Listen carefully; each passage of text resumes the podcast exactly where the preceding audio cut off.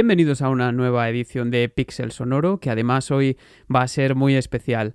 Y no es que el podcast sea precisamente veterano, todo lo contrario, pero digamos que hasta ahora si nos hemos centrado en algo ha sido en composiciones originales, siempre desde el punto de vista del compositor que da vida a la música y sus métodos o posibles influencias. Y hoy eh, esto va a cambiar. Hoy en Pixel Sonoro vamos a embarcarnos en un viaje que nos hará preguntarnos cómo se implementa en un juego una música que no es original, es decir, que procede de licencias que se adquieren y que se introducen de manera más o menos aleatoria, aunque no es el caso, en la atmósfera que se le quiere dar al juego. Acompañadme por favor en esta inmersión hacia la música que suena en las radios de la saga Fallout.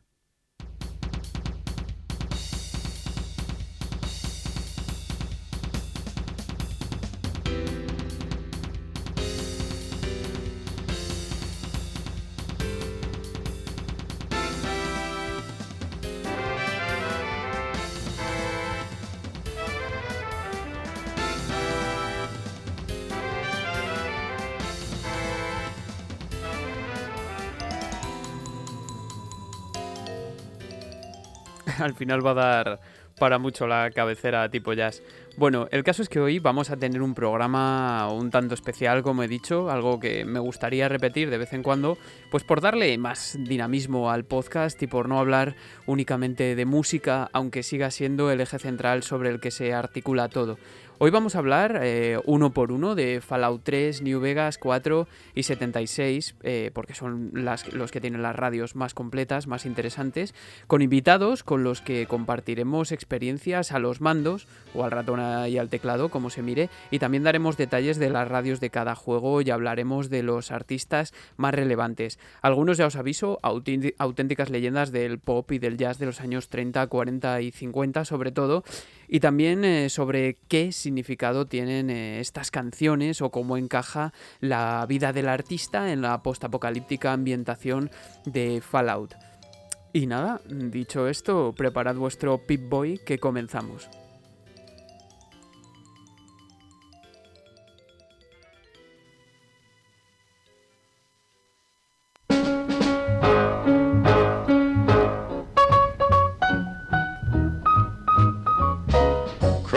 Through the fallout, baby, when they drop that bomb.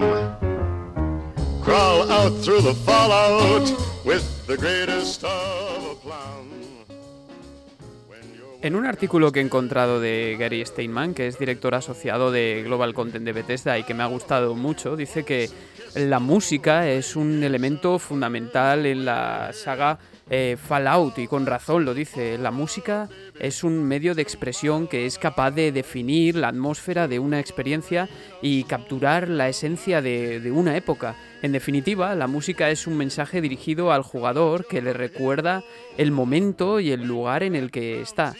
Eh, la música de Fallout, según su director de audio, Mark Lampert, pretende evocar diferentes emociones en el jugador cuando sus temas se mezclan con la atmósfera posapocalíptica de la que éste hace gala.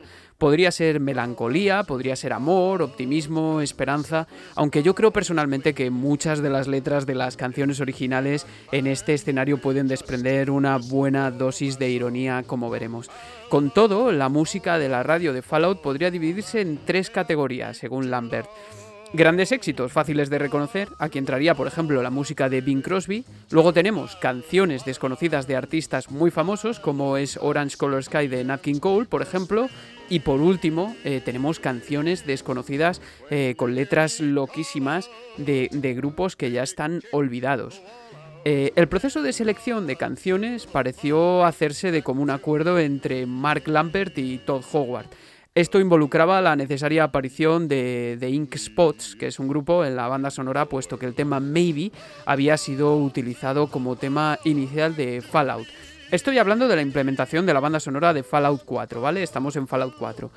La primera de este grupo que se escogió para Fallout 4 fue It's All Over But Crying, eh, por considerarla triste, pero a la vez dotada de un final eh, casi ridículo, como si al final pues no te importase que ha llegado el final o algo así.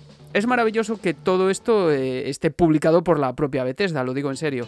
Además, Al contrario de lo que había sucedido con Fallout 3, ambos quisieron incluir no solo más repertorio, sino también más variado y por ello se asociaron con Chris Parker, que fue cofundador de la agencia de licencias musicales Brand Racket.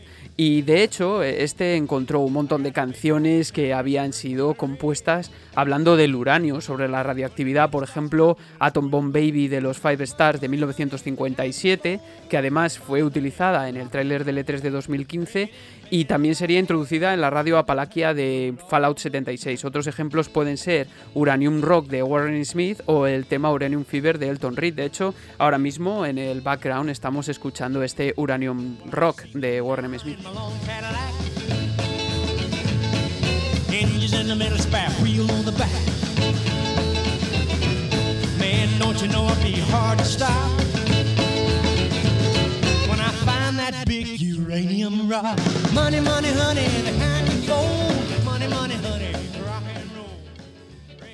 A mí particularmente me parece muy interesante lo que a continuación comenta Lambert en este artículo. Y es que viene a decir que el contraste entre la sociedad utópica de felicidad que se había creado en Estados Unidos y las letras de estos grupos que hablaban pues de bombas atómicas o de materiales radioactivos, pues como el uranio, como si se tratase de juguetes, de manera ingenua, vamos.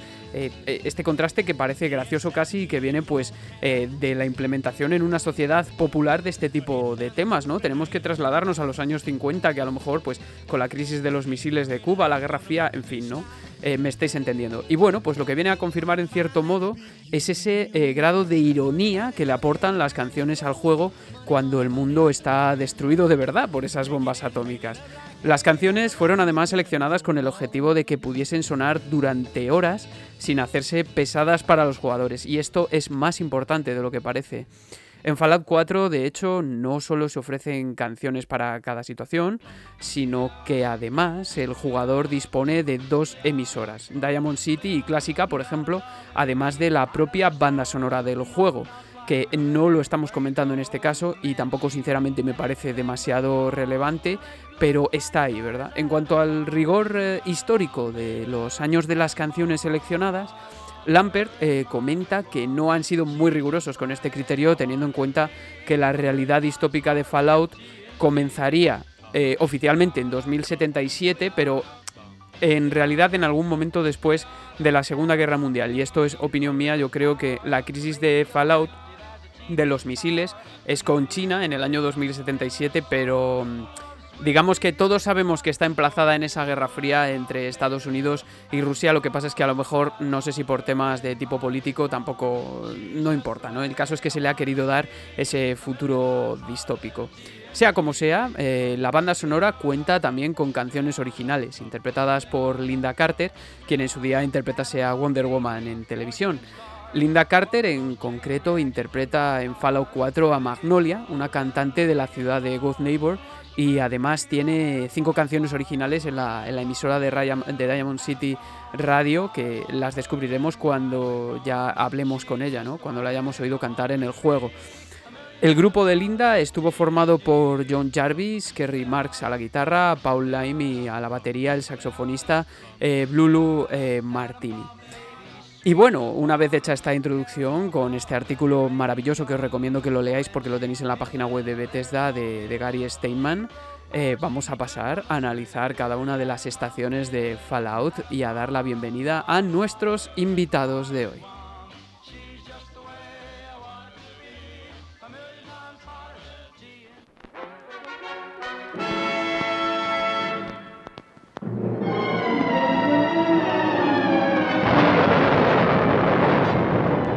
La aniquilación atómica total, la reconstrucción de esta gran nación podría recaer en ti. Por eso en Voltec hemos preparado estos materiales educativos para que comprendas mejor los siete atributos decisivos que te hacen especial.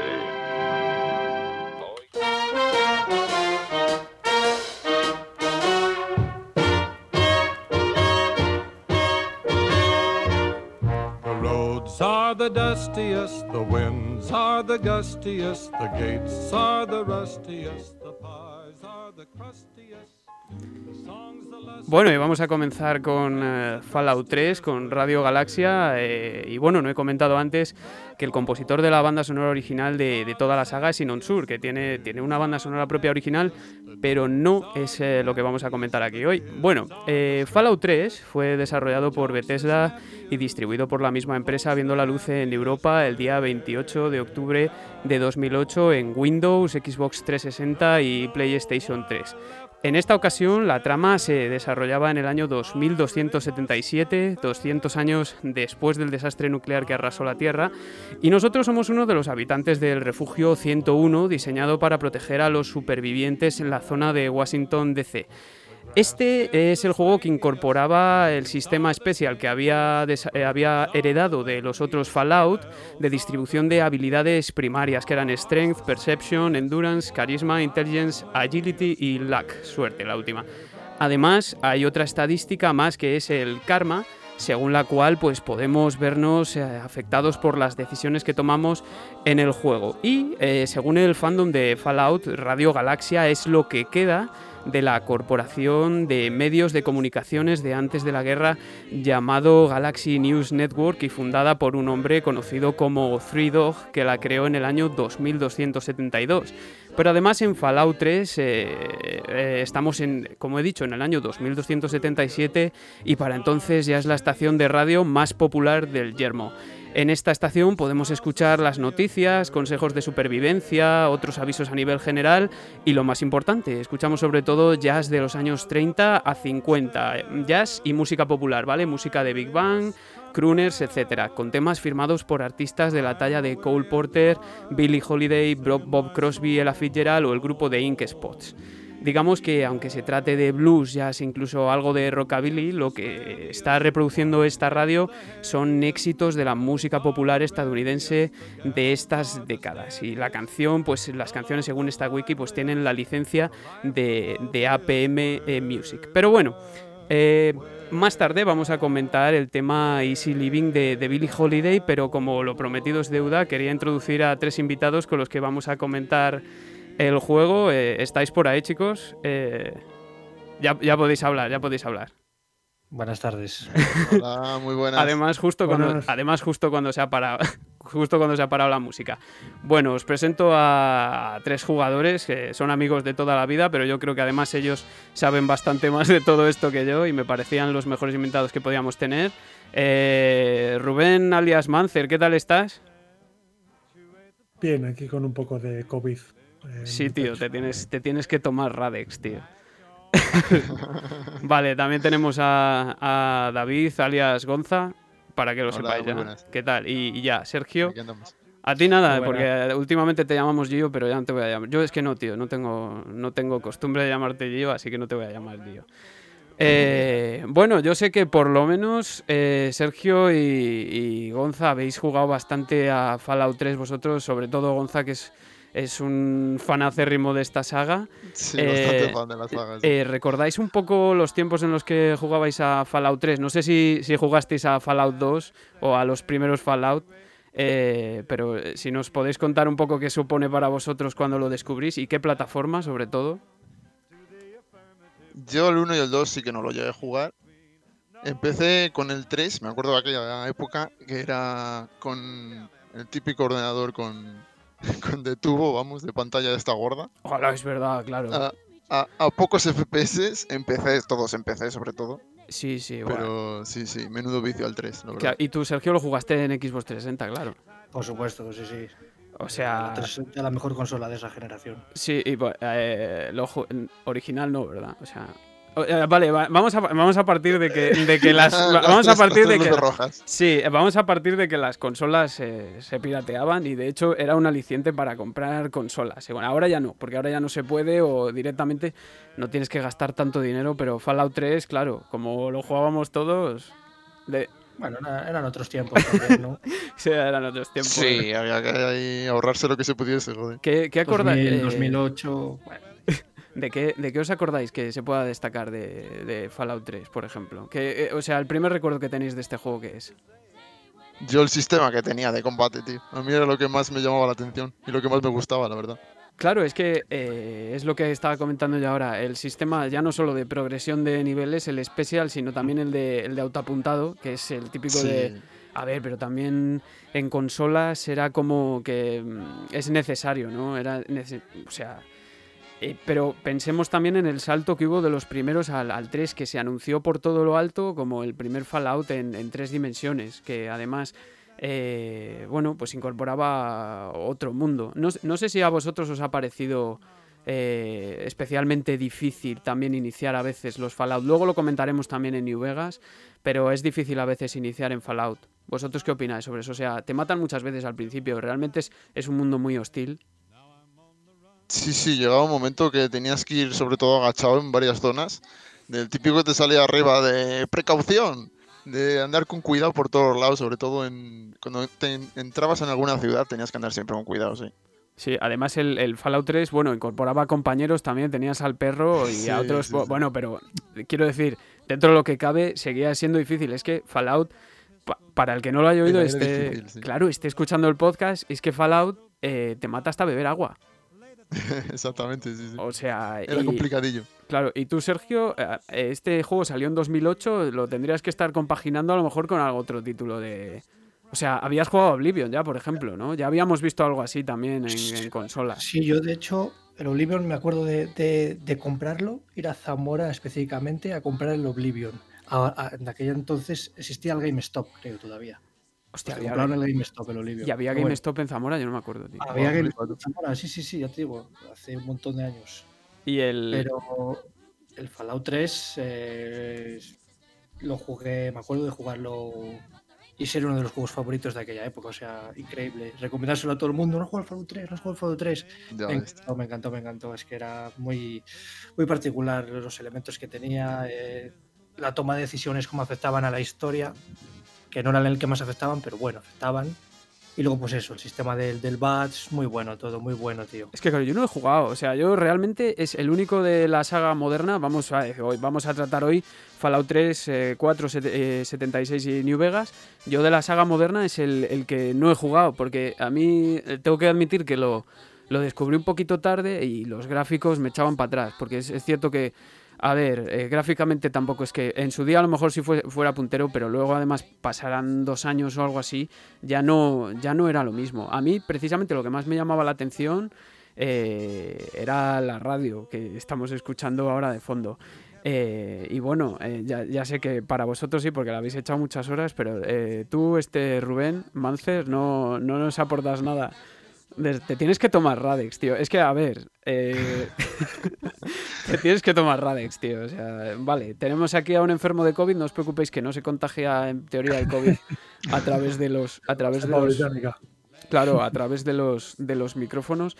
Pero, pero bueno, eh, no, no lo llegaste a jugar tú entonces. Pero por lo menos tienes noticias. No, yo el único que he jugado así fue un poquito al Fallout 4. Eh lo bajé, bueno, un poco pirata en el ordenador. y, eh, y luego jugué a la beta del Fallout 76, que bueno, no me gustó nada. Bueno, eso, eso lo vamos a comentar luego. Que... Eso, tiene tela. Claro, es que, claro es que, yo creo, es que yo creo que ahora hablamos menos también Fallout 3 está como un poco lejos en el tiempo. Pero claro, es cierto que mm, a lo mejor llamó a muchos jugadores porque cambiaba totalmente la perspectiva con respecto a los otros dos. Es que claro, Mm, ¿Os acordáis de Fallout 2, no? Por ejemplo, es... Eh, vale, pues, claro, es que tenemos un sistema de juego totalmente, o sea, esto es un FPS, aunque sea de rol, claro, es, un, RPG también, pero es, es, un juego de rol en primera persona, es que el, Fallout 2 y el 1, aparte de que salieron el año 10 años atrás, es que era como un sistema como de mazmorras, de exploración y, o sea, es que no tiene nada que ver y en, como con sprites en 2D así tal y cual, o sea, Seguro que eran muy profundos y todavía se pueden jugar, pero a lo mejor no era lo mismo. A mí no me extraña, por ejemplo, que os llamase la atención tanto eh, jugar a Fallout 3 y que la gente lo recomendase, porque además...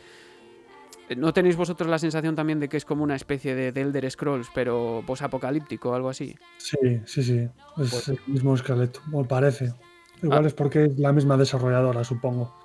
Sí, no, y, además tampoco ha variado mucho la mecánica a lo largo de los años. O sea, yo creo que básicamente, bueno, luego lo diremos, pero Fallout 4 y 76. New Vegas un poco cambia, pero los otros dos son básicamente Fallout 3 con mejores gráficos y otras, otras añadidos. ¿O qué? Sí, sobre todo el 4, que, que, digamos sigue la línea del 3.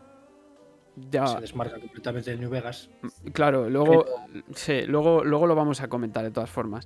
Claro. Pero eh, para no extendernos más un poco, que Fallout 3 al final es, a lo mejor es el que tiene un poco menos de chicha para comentar, eh, yo voy a empezar a hablar, os voy a hablar de una de las eh, artistas que aparecen en esta radio, que fue una auténtica figura de- del jazz de- del siglo pasado y que fue Billie Holiday y luego vamos a escuchar un tema de ella, ¿vale? Eh, bueno, para que veáis, Billie Holiday o Eleanora Fagan, eh, como se llamaba, pues nació en 1915 en Filadelfia, en Pensilvania, y comenzó sus primeros pasos en la música acompañada de, las grabaciones de Bessie Smith y Louis Armstrong. Y después de una infancia turbulenta, que tuvo, bueno, tuvo problemas con su padre, que no reconoció la paternidad hasta que ella se hizo famosa, pues a finales de los años 20 se mudó con su madre a Nueva York, donde trabajó en un prostíbulo en Harlem durante un tiempo y alrededor de 1930 comenzó a cantar en clubes locales y cambió su nombre al de Billy en, en honor a Billy Duff, que era, Billy Duff, que era como eh, una estrella de cine mudo. Lo que sucedió con Billie Holiday es que se encontraba en el lugar adecuado y en el momento adecuado y de hecho fue descubierta por John Hammond, una de las principales figuras impulsoras de la era del swing, mientras actuaba en, esto, en uno de estos eh, clubes de, jazz de Harlem. Y así fue como consiguió trabajar por aquel entonces con una figura emergente como fue el clarinetista Benny Guzman, de quien ya hablé largo y tendido en el programa anterior que estuvo dedicado a Cuphead. Y desde entonces, pues puso voz a muchos temas como You Mother Son in Law o eh, Riffing the Scotch, eh, What a Little Moonlight Can Do o Miss eh, Brand to You. Y trabajando junto a figuras de la talla del pianista Teddy Wilson o el propio Duke Ellington, con quien apareció en la película Symphony in Black. Eh, posteriormente también, por ejemplo, cantó en el New York Café Society, donde además estrenó dos de sus más famosas canciones, God Bless the Child y Strange Fruit. Eh, esta última dotada de una poderosa letra sobre el linchamiento de los afroamericanos en el sur y que por, de hecho por eso sería rechazada por el sello Columbia y, y co- y- y comprada por Commodore. Eh, God Bless the Child sería también un auténtico éxito y en 1944 firmaría con Decca sacando al año siguiente el Overman, que fue otro éxito. Eh, el tema de Billie Holiday es que tu- tuvo una, una vida realmente eh, turbulenta. Fue detenida por posesión de narcóticos al menos en, en tres ocasiones, mismamente en 1947. eh, eh, apareció junto a, a Louis Armstrong en la película New Orleans, que eso es, es como era, ¿sabes?, el top. Y había actuado en el Carnegie Hall, actuó después, pero aún así ella seguía metida pues en líos de, de drogas y yo creo que eso también marcó un poco, un poco su carrera y también, ¿por qué no decirlo? Aunque sea una de las principales figuras, encaja mucho con lo que es el, el universo Fallout. Y el tema que va a sonar ahora ya para resumir, eh, que se llama Easy Living, eh, pues eh, fue compuesto por Ralph Reiner y Leo Robin para la película de 1937 homónima y que fue grabada en junio de ese mismo año, de 1937, por, por Billie Holiday, ¿no? Sé si a vosotros os ha llamado como jugadores, me interesa vuestra opinión acerca de si a vosotros la radio de Fallout, estos temas que suenan, os suponía un plus a la hora de jugar. Yo lo vi como siempre era un añadido más, pero sí que la verdad es que el tema de ponerte música mientras te peleas con mutantes por ahí radiactivos, la verdad es que le molaba mucho, sí. Tener Claro, algo de o sea, es que, es que claro, la, la implementación de la música en Fallout tiene un sentido. por- O, o sea, sin ir más lejos, fijaos que puedes llevar el Pip-Boy, la radio puesta, pero eso no afecta a las misiones de sigilo. Exacto, exacto, ese era el lío. Claro, o sea, no tema, sé, sí, o sea, no sé si os habéis dado cuenta, porque vamos, oye, si vas con la radio Sí, sí, activada, claro, entonces. eh, Además es que la radio tenía muchas utilidades también, porque también cla- te, te- te- te servía para pillar señales por ahí raras y cosas así. y también. enterarte Estaba todo- de las noticias, enterarte de lo que sí, pensaban también las otras facciones sobre ti y todo Exacto, eso. exacto. Pero además, no sé si os habéis dado cuenta, ya solamente cuando estoy hablando de este tema, luego lo vamos a ver con otros, otras letras y tal, pero este tema, Easy Living, ya simplemente el título, Vida Fácil. O sea, las letras de las canciones de Fallout están especialmente seleccionadas para que tengan un significado dentro del juego. o sea, es todo lo contrario. A- Lo que pueda decir esta letra es todo lo contrario a lo que pasa en el yermo cuando tú sales y prácticamente todo lo que te toca te mata en el yermo. O sea, eh, ¿fuisteis conscientes de eso cuando lo estabais escuchando? Pues la verdad es que no, ¿eh? Yo la verdad es que no, la verdad. Claro, es que luego sí que voy a comentar eh, temas que. Eh, algún tema de los que va a aparecer que, claro, tú lees la letra y dices, joder, es que es prácticamente lo que está pasando en el juego, pero a lo mejor visto desde un punto de vista irónico, pues como decía eh, yo en la introducción, por ejemplo. Y me interesaba, eh, Sergio, ¿tú te diste cuenta alguna vez de, de- es, es esto? O sea, Pues la verdad, pues, personalmente no, pero es que. o sea, ponías la radio. que- sí, sí, ponía la radio, pero eh, con 16, 17 años no le prestaba atención, digamos, a, a- a la música está. directamente. No, no le dabas ese valor que le puedes dar ahora, con más años. O, o, pues, te fijabas en otras cosas, los gráficos, tal, pero lo otro era como más secundario, digamos, ¿no? Claro, también era una. Y es que además es una edad muy influenciable, porque también. Exacto. Os voy, a, os voy a decir una cosa. Yo creo que dicen mucho eso de. No, es que ahora hay un salto terrible de gráficos, no sé qué, o el de la Play 2. fue un tal". Para mí, el salto más gordo que ha habido ha sido el pasar de, eh, de los gráficos de, por ejemplo, del PlayStation 2 a la alta definición. O sea, eso para mí fue lo. eh, El, el, super tope. O sea, sí, hubo saltos grandes, por ejemplo, de los sprites al 3D, pero este, claro, este Fallout lleva implícito el poder poner una radio que tú es que claro es que tú puedes seleccionar lo que quieras en el momento en el que quieras o sea y puedes y puedes tenerla puesta o no tenerla puesta o cambiar de emisora y también yo creo que eso era un valor añadido Sí, sin duda. Bueno, elementos que ya se habían visto también, quizás en, en algún título como GTA, ¿no? ah sí claro con las radios de los coches claro Sí, pero no, hay- no destacaba tanto como en este juego. Es que te sorprendía de que hubiese radio, lo que es en algo claro y luego no hay nada. o sea, y luego vamos a ver, claro, y luego vamos a ver temas que sonaban y que tenían pues eso, un significado propio dentro del juego. Pero bueno, si os parece, eh, ahora de momento vamos a dejar, como este es un programa musical, al fin y al cabo vamos a dejar a los oyentes que escuchan este Easy Living de Billie Holiday y por supuesto recomendarles que se interesen por la vida y obras de esta artista. Pues eh, dicho esto, vamos a escuchar este Easy Adelante. Living. Living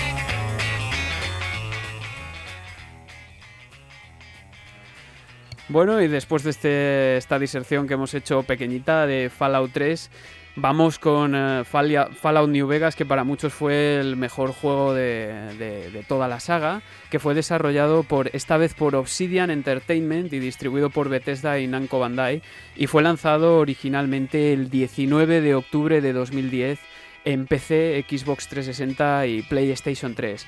La trama de Fallout New Vegas se desmarca un tanto de la de Fallout 3 en tanto que es independiente en cierto modo, aunque sí que está vinculada a los hechos narrados en Fallout 1 y 2. La historia tiene lugar cuatro años después de Fallout 3 en el año 2281 y en él encarnamos a un mensajero que se despierta después de haber sido asesinado, en teoría, en una misión de transporte de un paquete al señor House. Este es rescatado por un robot llamado Victor y, curado en Good Springs por el Dr. Mitchell. Una vez despierto y equipado con el Pip-Boy y el mono del Refugio 21 y del Doctor, se enmarca en una aventura de venganza. El juego mantenía la jugabilidad de, de Fallout 3, aunque incluía un nuevo sistema de facciones que se expresaba en forma de reputación y mantenía también el sistema de apuntado asistido BATS y el sistema de progresión especial. En este caso, la acción eh, se desplaza al desierto de Mojave, en California, que se encuentra entre la ciudad de Las Vegas, en Nevada, y Los Ángeles aproximadamente. Y en esta ocasión vemos pues cierto cambio musical, digamos que se desplaza la temporalidad de las canciones un tanto hacia adelante y vamos a encontrar temas mucho más próximos al western y al country que, que al jazz y pop en cualquier caso. Eh, aunque seguimos encontrando temas propios de Big Band. Aún así, digamos que el ámbito temporal aquí se encuadra entre los 40 y los 70 mayoritariamente, es decir, se desplaza unos 20 años hacia adelante con respecto a los otros juegos. Y en esta radio encontramos además de temas de Dean Martin, de Frank Sinatra, de Guy Mitchell, los habituales Dink Spots, la orquesta de, Kai Kaiser y, Nat King Cole, por ejemplo, Bing Crosby, pues eh, en esta ocasión encargado de, el encargado de radiar las eh, canciones, así como también las noticias y la publicidad, es eh, un personaje llamado señor New Vegas. Eh, tenéis absolutamente todas las frases que suelta este personaje, algunas desternillantes, como ya es típico en Fallout, eh, en su fandom lo tenéis todo, aunque desde luego lo recomendable es que eh, lo juguéis. Bueno, y voy a, voy a abrirte a ti, Gonza, que seguramente eres el que más ha jugado de todos. Yo, bueno, sabéis que, que jugué bastante cuando estuve en Eslovenia, pero yo creo que tú eres el que mejor nos puede comentar un poco eh, qué es eh, lo, que lo que tú crees que puede pensar la gente, eh, las- los motivos por los que este juego es el mejor de la saga, digamos. Para mí, sin duda es el mejor, sin duda. Por lo que conlleva el... Es que cambia, no, no cambia como tal de lo que es el modo de juego y demás, sino el- la importancia que empiezan a tener aquí las facciones que hay por el mapa. Y sobre todo donde está situado es que mola mucho lo que es el escenario. Vale, y ahora una pregunta. Eh, ¿No os molestaba el tema de las facciones? O sea, digamos que en este juego Es que es lo cambiamos, que cambia, sí. claro, cambiamos karma por facciones. ¿Os- ¿Habéis jugado a The Outer Worlds? Sí, sí, sí. No, no, no. No Yo podía. sí jugar. Yo sí Pero-. O sea, yo, No, yo sí. me llenó, entonces lo dejé. La verdad. Claro, entonces, eh, digamos que, claro, el karma es eh, una especie de sistema que cambia la personalidad de tu personaje en función de que cometas actos buenos o malos. Pero el tema de las facciones es que, claro, tú tienes que, puedes ingresar en una facción o puedes cometer actos que puedan disgustar a otras facciones. Y en este caso, ¿tú te, eh, ¿te acuerdas, eh, ¿te acuerdas, Gonza, de las facciones que había en Fallout New Vegas? Sí, más o menos un poco, sí. O sea, Sí, bueno, sí. de todas formas, la- eh, los detalles las doy yo. Estaban la Legión del César, la, que, que son estos que iban vestidos de romanos. Sí, Sí, RNC, que es la República de, de Nueva California, la RNC. Luego está eh, Robco Industries, que es la facción de Robert House, o sea, del malo del juego. Y, sí, de la y- ciudad principal. Claro, y el encargado de civilizar a los casinos de Strip de New Vegas. Eh, y luego podías tomar un camino independiente que era el de Servibot, que antes servía Sí. a Benny, el chairman de New Vegas, pero claro, es un camino independiente. Es que, a ver, ¿tú te, tú te acuerdas? que- Tú dijiste, Sergio, que lo habías jugado, pero poco. Yo lo llegué, efectivamente, lo llegué a iniciar poco, es decir, mucho, porque yo creo que empecé partida y, y ahí lo dejé. Eh, claro, pero, eh, o sea, eh, ¿no te diste, no te dio la sensación de que te mataban por cualquier cosa? O sea, yo va- voy a hacer un poco aquí del abogado del diablo, en este caso, voy a ir a contra. Eh, yo le eché eh, varias, bastantes horas a Fallout New Vegas, no excesivas, yo creo que a lo mejor jugué como unas 20 horas, pero en cualquier caso no, no tan a profundidad. Pero sí que me da, joder, eh, Gonza, eh, había veces que disgustabas, primero disgustabas a una facción por cualquier cosa. Es que, aparte de lo de las facciones, yo creo que más que nada porque el mapa era mucho más abierto. Claro, y luego, si ibas por carretera, te acababas topando con una facción al que habías disgustado, sí o sí. Y te perseguían hasta la saciedad, tío. Sí, hasta bueno, las eso- últimas consecuencias. eso- tío. Hay un montón de memes de esos. sí. Claro, o sea, eh, tú, yo por ejemplo tenía mucho trauma con, con lo- con los de los romanos estos, con los de la Legión del. César, que es que hicieras lo que... hostia. Sí, tío, pero es que encima te pillaban en medio del desierto de Mojave y te seguían hasta casa, tío. Sí. O sea, da igual, hasta donde fueras. Los tenías pegando tiros detrás. Y encima, bueno, si os acordáis, eso, una cosa que no ha cambiado desde Fallout 3 es que si vas mal de salud es muy chungo curarse y todo. Y luego encima que es que, claro, eh, en Fallout se te puede sumar una facción enemiga, pero también se te pueden sumar eh, varias mutarachas que te encuentres por el camino o cualquier animal mutante que pilles, que pilles por ahí, ¿no? Pero, o sea, tu, opinión, Gonza, tú que lo has jugado más con respecto a esto, más o menos, o sea, ¿tú cómo solventas ese, problema? En dificultad, ¿te refieres? o qué? Sí, claro. Yo no lo vi tan mucho más difícil que el 3, la verdad. Yo creo que en ese aspecto, eh, el andar a sigilo y demás, sí que tenías que andar igual de con, con cuidado, porque claro, si te puede salir cualquier bicho por ahí, pero había mucho. No había, no había tanta mutación, mutación como en el 3. Porque según yo entendí, no recibió un ataque nuclear directo. Lo que es la, la zona esa. Ah, bueno, claro, también es cierto. Porque había- los, los edificios, eh, parte de ellos estaban intactos y no, no recibió como tal un- una- una- el ataque directo, vamos. claro, No había cierto. tanta mutación, mutación en, Sí, yo tengo la sensación como de que en los otros Fallout como que cada poco te caes a algún pozo lleno de agua radioactiva o algo Exacto, así, exacto, sí. o te muerde algún bicho, te salen los topos Sí. estos también que, que te asaltan por el camino y todo eso. A mí, la, la verdad es que es la... Luego tenía misiones desternillantes, es verdad. O sea, yo creo que para personajes carismáticos están en Fallout New Vegas, eso es verdad. O sea, Sí, sí, sí, sin duda, sí. no hay un personaje que yo recuerde como Nick Valentine, que es, a mí es uno de los que más me gusta secundarios de toda la saga de Fallout 4. Pero sí que es cierto que tenía como una gracia especial, que también le pasa al de Outer Worlds, este, que tiene su propio humor, pues como a los pavos estos que te recogen en, al doctor este, o estos que te encuentras en el primer pueblo, que también son mucho objeto de meme. ¿Cómo, sí, ¿cómo se llamaba? Había un meme muy famoso, tío, de uno de estos, que, que se les enfoca la cara a un negro de estos que estaba... o- Uf, no me acuerdo. Ah, Eso buah, ya, es que hay, hay muchísimos, sí, sí. Eh, pero bueno, al, al fin y al cabo, eh, sí que se trata de un juego que quedaba ahí y ha sido por algo. Pero bueno, eh, dejando de comentar estos aspectos, el artista que me interesa hablar de la radio, que bueno, sí que notasteis que pegaba un cambio la radio, ¿no? O sea, hay otro tipo de música en esta radio. Sí, sí, sí. Digamos- Yo creo que más, más que nada, pero lo llevaron mucho a lo que es la zona o, o cómo lo, lo gestionaron eso. Yo creo que tiene, tiene algo que todos relacionamos con un casino, con New Vegas. Me parece un sí, estilo claro. muy... Es rockabilly, es principalmente country, rockabilly, rock- country lógicamente porque estamos ya en el oeste. Estamos en Nevada, California, es el oeste y claro. Pero también tenemos esa especie de rock, eh, rockabilly o rock surf, incluso más tirando a los 50 o 60. A mí me recuerda mucho, por ejemplo, a temas como Viva Las Vegas de, de, de Elvis. Pero claro, no lo iban a hacer tan evidente, ¿no?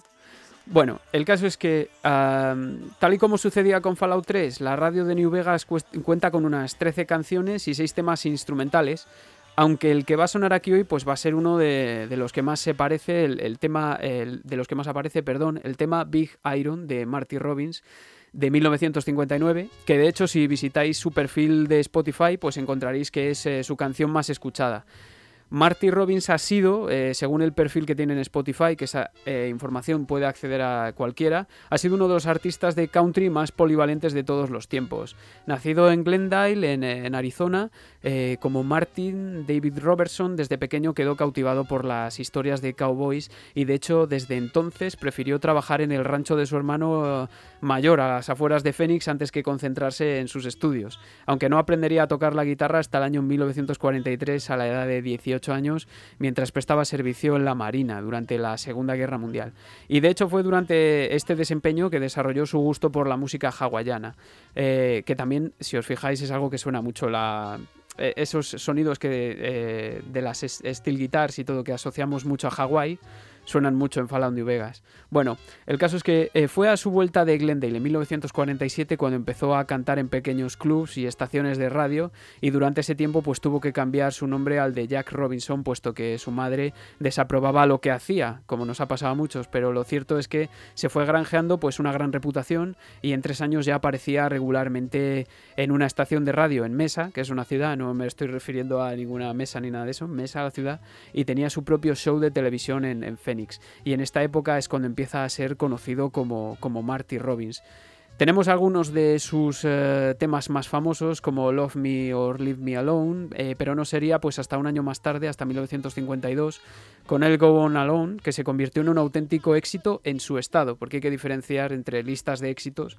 No era lo mismo ser un éxito en tal estado, por ejemplo en Arizona, que serlo a nivel nacional, que estaba reservado pues a Estados Unidos, un país muy grande, a muy pocos cantantes, ¿no? Pero bueno, digamos que hay hay una película, un, un álbum en concreto, pero una película que cambia eh, su destino, es un punto de inflexión en 1959, eh, que es el año eh, del tema en el que, sonará en este programa, en Pixel Sonoro. que aparecía en The Hanging Tree, el, el árbol del ahorcado en España, que fue una de las películas de Gary Cooper, homónima. Bueno, fue eh, precisamente esa película, que fue todo un éxito, aunque ese mismo año, pues eh, vino, ese mismo año de hecho vino eh, su mayor éxito, ¿vale? Que se llamaba El Paso, que esta vez estuvo, pues por ejemplo, seis meses en las listas del top de éxitos y siete semanas en el número uno, alcanzando también el top de las listas de pop. Big Iron, que es el tema que va a sonar aquí y que suena en Fallout New Vegas, le siguió en las listas a este tema El Paso un año más tarde.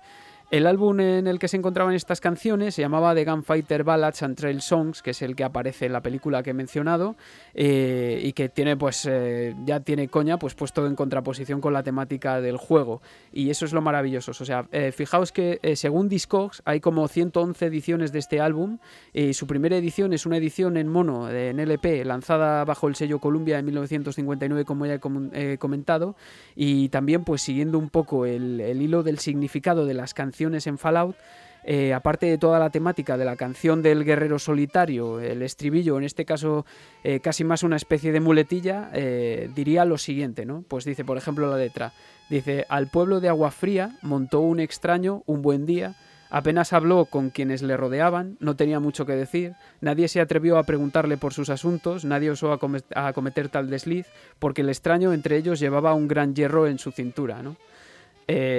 O sea, tú te das cuenta, Gonza, de lo que está diciendo. Mm, Básicamente está describiendo al, al personaje de Fallout, que además es un personaje que no habla. O sea, tú Sí, sí- sí, o sea, no, no Claro. se relaciona con nadie, ¿no? Claro, tú en, en Fallout eh, tiene un sistema de toma de decisiones, lo sabéis todos, pero el personaje de Fallout no habla, normalmente. Mm, Sí, es verdad. Es como, ¿habéis jugado a juegos de estos en el que el personaje no habla? Por ejemplo, eh, yo qué sé, se me vienen a la cabeza multitud de ellos japoneses, Final Fantasy, Zelda, no sé, que el personaje es mudo, o sea, tú manejas a alguien pero le pones tu nombre y Sí, sí hay que, muchos, hay muchos. claro, o Sí. sea, y tomas decisiones, pero realmente el personaje tuyo no está hablando. Pues fijaos hasta qué punto llega, o sea, alguien tiene que seleccionar una canción que es famosa de un artista, en este caso Marty Robbins, y podía haber seleccionado El Paso, pero seleccionaron esta canción, porque además la letra tiene eh, relación con lo que está sucediendo en el juego. O sea, esto tampoco fuiste consciente, eh, consciente Gonza, tú que has jugado más. Que va, que va, para nada, sí, sí. No, Claro, o sea, si tú te paras a escuchar la letra, es más, está, está narrando más o menos el viaje del personaje en Fallout New Vegas, eh, que es lo que estás haciendo. Además, es un tío que le han rescatado que estaba medio muerto y no es que hable demasiado tampoco con nadie. Claro, claro, yo es que te ponías la radio y a caminar por el desierto, ¿sabes? Yo no me daba cuenta de lo que, de lo que significaba tal, las canciones, vamos. Claro, pues nada, para cambiar un poco de tercio y que los oyentes escuchen también este tema, este tema country, que vean más o menos lo que refleja la radio de Fallout New Vegas, si os parece lo escuchamos y pasamos ya a comentar un poco Fallout 4. Perfecto.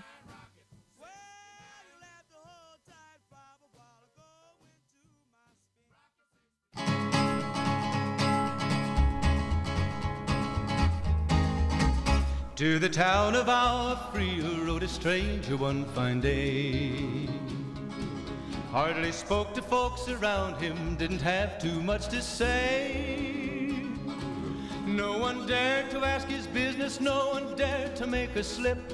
The stranger there among them had a big iron on his hip, big iron on his hip. It was early in the morning when he rode into the town. He came riding from the south side, slowly looking all around. He's an outlaw, loose and running, came the whisper from each lip. And he's here to do some business with a big iron on his hip, big iron on his hip. In this town there lived an outlaw by the name of Texas Red. Many men had tried to take him, and that many men were dead. He was vicious and a killer, though a youth of 24. And the notches on his pistol numbered one in 19 more. One in 19 more. Now the stranger started talking, made it plain to folks around. Was an Arizona Ranger, wouldn't be too long in town. He came here to take an outlaw back alive or maybe dead. And he said it didn't matter, he was after Texas Red. After Texas Red. Wasn't long before the story was relayed to Texas Red. But the outlaw didn't worry men that tried before were dead. Twenty men had tried to take him, twenty men had made a slip. Twenty-one would be the ranger with the big iron on his hip. Big iron on his hip. The morning passed so quickly, it was time for them to meet. It was twenty past eleven when they walked out in the street. Folks were watching from the windows, everybody held their breath. They knew this handsome ranger was about to meet his death, about to meet his death. There was 40 feet between them when they stopped to make their play. And the swiftness of the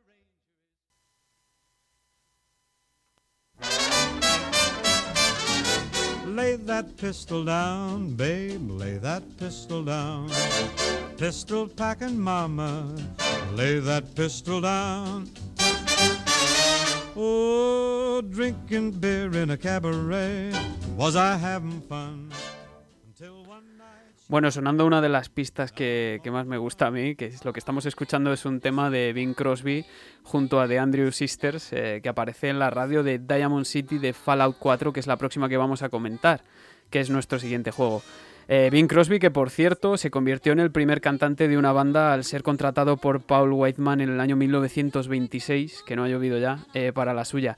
Esta canción de jazz eh, pop fue lanzada en el año 1943 por Decca en formato 78 revoluciones por minuto y que ya veis que, que el comienzo de la canción eh, le está implorando a una mujer que baje el arma, o sea, va todo en esa dirección. Eh, bueno, dando detalles de Fallout 4, fue desarrollado y distribuido por Bethesda eh, y fue anunciado en el año 2015 en el E3 y estrenado el 10 de noviembre para PlayStation 4, Xbox One y Windows. En esta ocasión ya era de nueva generación. El año en el que transcurre eh, la historia esta vez es el año 2287 y en este caso somos un superviviente del refugio 111. La movida es que el juego empieza esta vez en 2077 y resulta que este superviviente pues es un empleado de Voltec y es eh, seleccionado para entrar en este refugio junto a su familia. Lo que sucede es que tras un momento en el que las máquinas criogénicas dejan de funcionar, contempla cómo se llevan a su hijo y matan a, a su mujer o a su marido, que podéis escoger, depende del sexo que hayáis escogido, ¿no? En cuanto a la radio de Diamond City, eh, como comenté en la introducción, se ha visto sustancialmente ampliada con respecto a pasadas entregas hasta alcanzar los 37 temas licenciados y 5 más originales grabados por la mencionada Linda Carter, que en el juego encarna a Magnolia en God Neighbor. Y una vez eh, la encontramos es cuando se suman a la lista de la radio. Para mi gusto, está ya con la de Fallout 76, que es incluso más extensa, es la mejor y más variada, tomando lo mejor de, de Fallout 3, como el tema anterior, Easy Living, y también I Don't Want to Set the World on Fire, que suena muchísimo en- de The Ink Spots o Anything Goes de, de Cole Porter. Aunque lo que vamos a escuchar aquí eh, hoy es un tema de la gran Ella Fitzgerald, que si antes habíamos presentado a Billie Holiday, no podíamos eh, quedarnos sin ella. Pero antes vamos a comentar un poco el juego, como hemos hecho con los anteriores, y sobre todo creo que me deis vuestra opinión, aunque no lo hayáis jugado mucho, de algo que fue muy polémico en este juego, que fue el sistema de, de crafteo y de personalización de los refugios de las casas y de todo eso. Empezamos por, empezamos por Gonza, que es el más veterano. A ver, a ver. La verdad es que se llevó muchos palos el, el juego. Sobre todo yo creo, no, no solo por eso, sino porque la gente se esperaba un salto gráfico demasiado potente y no lo fue. Como tal. Además salió muy mal de rendimiento, si no recuerdo mal. Eso para PC, Pero hostia, no sé, para mí en consola... Sí, yo te hablo de PC, yo te hablo Ah, de vale. PC. Pero la gente se esperaba algo más, yo creo, del juego. Hostia, para mí en Y en cuanto a la historia, a mí, consola- a mí sí que me gustó la historia. Yo no sé. A La historia molaba, juego, me- la historia molaba mucho, tío. Y yo creo que Sí. yo creo que en consola gráficamente a mí sí que me gustaba en consola, pero no sé. ¿Tú lo llegaste a jugar en PlayStation, Sergio? No, no, no lo llegué a jugar en PlayStation. Lo probé en, en PC. La ah, vale, que lo probaste, ah, vale, que lo probaste, lo probaste en PC, claro. Sí, sí, sí, directamente en PC. Bueno, para y Mancer, vamos, supongo que está aquí, está Mancer está aquí porque está infectado, está radioactivo y le pegaba mucho con la temática del programa y tal, pero tampoco tiene mucho que comentar, pero aún así te No, yo hiciste sí lo jugué un poco, sí lo jugué un poco. Buah, Eh, vamos, entonces ya puedes comentarlo. Vale, vale, vale. Vale, vale. Eh, bueno, es que para el caso es que, para el que no lo sepa, la principal novedad que introducía Fallout 4 es este sistema, precisamente, que tú podías tener tus acompañantes, aparte de la historia y de todo lo que supone Fallout, eh, podías, pues eso, construirte como una comunidad de refugiados y tenías que construir la casa, construir sistemas de comunicaciones, pues en fin, eso, hacerte como, como tu propio campamento. Entonces al final casi se empezaba a parecer más a un juego de supervivencia en ese sentido, ¿no? Bueno, yo creo que lo que quiso hacer aquí Bethesda es tener su, su caso, su Game as a Service, famoso, y se les ocurrió pues, pues hacerlo con el Fallout, y salió lo que salió. La gente se esperaba Fallout 5 o Fallout New Vegas 2, algo así, y decidieron sacar esto, que bueno, no sé. Claro. Mí- Quisieron, quisieron meter algo, quisieron meter algo nuevo ahí, pero no acertaron con la tecla, la verdad. ya te digo, hacer su Game as a Service e intentar pues eso. Hombre, a mí, a mí tampoco me molestó. Yo, yo es de largo al Fallout al que más horas he echado, muchísimas. Este sí que lo he jugado a fondo. Y no sé, yo también eh, eh, me pasé al final a la chorrada, así me pasé muchísimas horas modificando el campamento de los, de los refugiados, tío. O sea, comprando muebles y, y sobre todo me molestaba lo de la electricidad y todo eso, que al final es que como que te picas y que me, no sé. O sea, Fue algo, novedo- fue algo novedoso, pero para mí no pegaba nada con lo que es Fallout, eso, la verdad. claro, Yo, yo no le metí nada de, de tiempo a lo que es el refugio y eso. Nada, cero. claro, es que a lo mejor eh, tú que has seguido la serie más de cerca, Gonza, sabes que me da la sensación de que hay como un movimiento también como purista, que tú puedes estar en él, detrás de Puede ser, Fallout. sí, sí, sí. Sí, que es como en plan. Luego lo comentaremos con Fallout 76, que ya es. A ver, Fallout Bueno, 76 ha bueno, sido. Claro, Fallout 4 a mí es el que más me gusta, pero porque me gustaba la historia y también me gustaban mucho los personajes secundarios. Eh, pero es cierto que se arriesga con ciertas mecánicas que a lo mejor Claro. le penalizaron a Bethesda. Pero, Penalizaron bastante. Para, para mi gusto, sí. y aún así se vendió bien Fallout 4. ¿no? O sea, ¿Vosotros sabéis algo, algunos datos de, de Pues ventas? no Mira, es algo, es algo que no he- es algo que no he mirado. Yo creo que se, se vendió Yo bastante es bien. que me da igual el que salga, que lo voy a coger igual. O sea que. Hubo muchos memes el 4 con lo del perro, me parece. Es que el 4 todavía era. eh, eh, el- la, la saga Fallout era muy importante en aquel tiempo. Yo recuerdo de comprarlo, de hecho, para la. ¿Qué consola lo compré? Para no PlayStation, tío, si tú fue. eres de Play.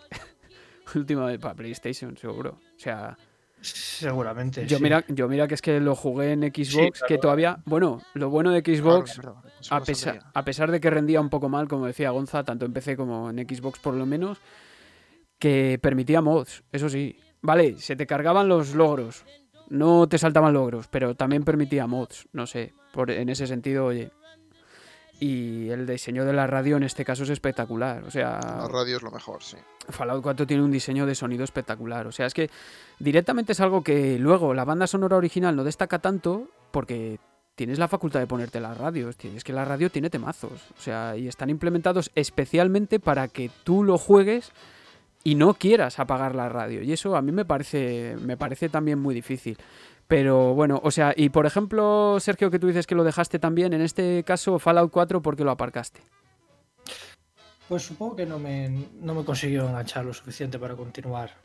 Porque sí que es verdad que el juego estaba bien. Había mejorado sobre todo el gameplay de, los anteriores. La jugabilidad y tal, con lo de crearte tu, tu casa y tal, bueno, sin más. Pero yo creo que al final es eso, no consigo engancharme lo suficiente y al final pues lo dejé. Bueno, que o no sea, estaba en el juego. Sobre y- todo yo creo que se le criticó el tema de, de la- de las decisiones, la toma de decisiones, que no era, claro, después del New Vegas. Que Pero yo- fue algo más dinámico eso, ¿no? Por lo que lo recuerdo, creo que fue era diferente. Es ¿no? que en el New Vegas las decisiones, Es que, ya lo claro. hemos comentado, es que pesaban mucho. Es que en el, pero es que de verdad, o sea, en el New Vegas las decisiones podían desencadenar que no pudieses andar por fuera del yermo porque te perseguía todo Cristo, ¿sabes? O sea, es como, no, o sea, eh, y, y Mancer, ¿tú por qué lo dejaste? Nada, yo intenté jugarlo eh, Vale. y no sé, si- no es, no es un juego que me llame, no sé si es por la temática o por el estilo de juego. No me, no O me llamó. Pero si realmente es, ah, para mí de verdad, que es como un The Elder Scrolls con tiros y con mutantes y con cosas de estas, pero realmente... Sí, pero igual la temática esa medieval y fantástica me gusta más que una época más posapocalíptica. Ah, bueno, sí, eso, eso también puede ser. Yo creo que lo ha echado mucho para atrás a la gente. Es cierto que en Fallout 4 debo admitir que a lo mejor el sistema de decisiones no influía tanto. Realmente, Sí, no fue tan importante. o sea, siempre en Fallout, si os fijáis, hay como tres tipos de decisiones. Una que es hacer lo correcto, no lo correcto, lo heroico. Otra es hacerlo a regañadientes, como en plan, vale, te lo hago, pero me vas a pagar tanto. Y otra es directamente reventar la cabeza del que te está haciendo la pregunta, como en plan, bueno, pues muere, ¿sabes, no? Y en este caso, en, en- en Fallout 4 es como que no sentías que iba a tener tanto peso. O sea, ya no es que lo tuviera, es que además como que era más lineal, eso sí. No sé si lo lleváis a jugar por completo, pero lo que era la parte final, la toma de decisiones, había cosas chungas. Sí, ah, bueno, sí, claro, también es verdad. Pero yo creo que la gente se refería más al desarrollo del juego. Eso sí, Al desarrollo ya, como tal, sí. claro, Claro, lo- claro Sí, sí, pero luego claro, es verdad sí, que sí, luego te puedes también meter en alguna facción, que todo eso, no sé. Es más, digamos que en general, para mí, para mi gusto, Fallout 4 es el más completo de todos. Otra cosa es que las decisiones que tomasen eh, hayan llevado a buen puerto. Pero sí que es cierto que es el más completo. A lo mejor, claro, Fallout 76 ya es otro tipo de juego. Ahora lo comentamos. Es otra mecánica diferente, es otro, no es otro mundo, pues porque no pudieron, pero casi. Eh, bueno, y dicho esto, ¿tenéis algo más que añadir? Pues es que yo tengo ganas de volver a jugar al Fallout, la verdad.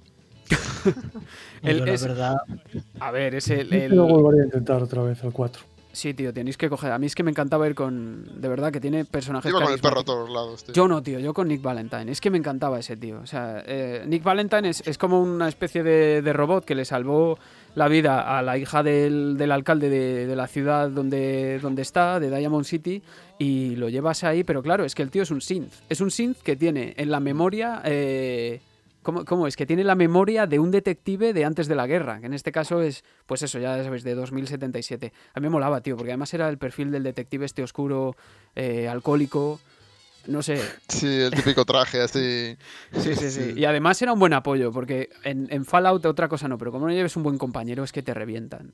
Es que, o sea, de verdad. Sí, sí, o Y sea, este, y, y Fallout 4 había bajado la dificultad. En otros Fallouts es, es insoportable la dificultad, tío, a veces. O sea, sabes que te van a, si te persiguen te van a matar. ya te puedes tomar lo que te tomes. Bueno, eh, pues dicho esto, voy a comentar algo sobre la vida de Ella Fitzgerald, como he estado haciendo con los otros eh, artistas. Ella Fitzgerald es una de las figuras más importantes de la historia de la música, para mi parecer, uno de los mayores talentos que ha habido. Fijaos lo que dicen los autores Scott DeVoe y, Gary Giddins sobre ella, eh, que es coetánea de Billie Holiday, de la, de la otra artista que comentamos, pero es en cierto modo la contraparte, ¿no? Eh, si Billie Holiday pues estaba asociada al dolor emocional, ya hemos hablado de esos problemas con las drogas que le llevaron a morir, incluso posesión de narcóticos, pues Ella Fitzgerald es el irresistible espíritu de la alegría musical y aunque apenas cantaba blues como Billie Holiday, lo enfoca desde otra perspectiva y para ello contaba también con otros recursos vocales. Pensemos que mientras que a Billy apenas alcanzaba una octava y media de registro, Ella Fitzgerald llegaba a las cuatro octavas y no reparaba utilizar tampoco en el falsete, que es eh, lo que le facilitaba realizar sus famosas improvisaciones a scat, que es básicamente imitar el sonido de los instrumentos con voz. Eh, en serio, si no habéis visto vídeos de esto, tenéis que verlo ahora que hay material disponible porque es impresionante. Y también incorporaba quejidos, pequeños gruñidos o lo que fuese. Ella, pues nació en Virginia, aunque creció en Nueva York, donde cantaba en una iglesia y aprendió sola a bailar. Su madre murió cuando ella era joven y tuvo que mudarse con una tía a Harlem. Eh, de nuevo, casualidad, eh, viene que de la desgracia de la muerte de su madre, como en el caso de Billy, pues esta tuviese que irse a Harlem, que era el epicentro del jazz en aquellos años. Aunque fue maltratada también por la tía, ¿vale? Y de hecho en 1934 vivía prácticamente en la calle. Si hemos hablado de las ventajas de Ella Fitzgerald frente a Billie Holiday, pues había una que no tenía, ¿vale? Y es que era su atractivo físico. Era gorda, era torpe, era tosca en el comportamiento y además no vestía tampoco demasiado bien, por lo que en principio los líderes de las bandas se negaban a contratarla. Saldría de este pozo apadrinada por un joven Chick Webb eh, después de que Benny Carter le recomendase verla cantar. Y entonces pues surgió la magia. Para 1938 y con la grabación de Atisket, Atasket de Chick Webb, eh, Ella Fitzgerald se había convertido en la primera dama del swing y con los años lo haría de la canción en general. Una de sus mayores contribuciones, aparte de todos los swings, baladas, incluso temas de bebop que grabó, fueron sus libros de canciones, eh, cada una de ellas dedicadas a un compositor y lanzadas entre 1956 y 1964, entre ellos Cole Porter, Duke Ellington, George Eira Gershwin y la de Irving Berlin, que es la que Irving Berlin, perdón, que es la que incluía eh, su tema, uno de los más famosos, Blue Skies, en la que podemos escuchar en qué consiste el scat y de forma fantástica además.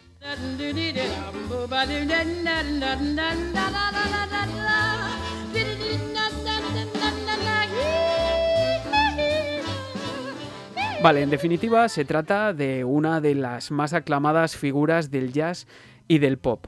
El tema que vamos a escuchar aquí se llama Undecided, que es el, eh, eh, está integrado en la banda sonora de, este juego, de Fallout 4, y fue compuesta por Sir Robin y Charlie Savers eh, y publicada en 1938, fijaos ya, por Decca Records, grabada por Ella Fitzgerald junto a la orquesta de Chick Webb. Eh, yo creo que no es la canción que mejor explota sus posibilidades, pero a mí me parece de las mejores de la radio de Diamond City.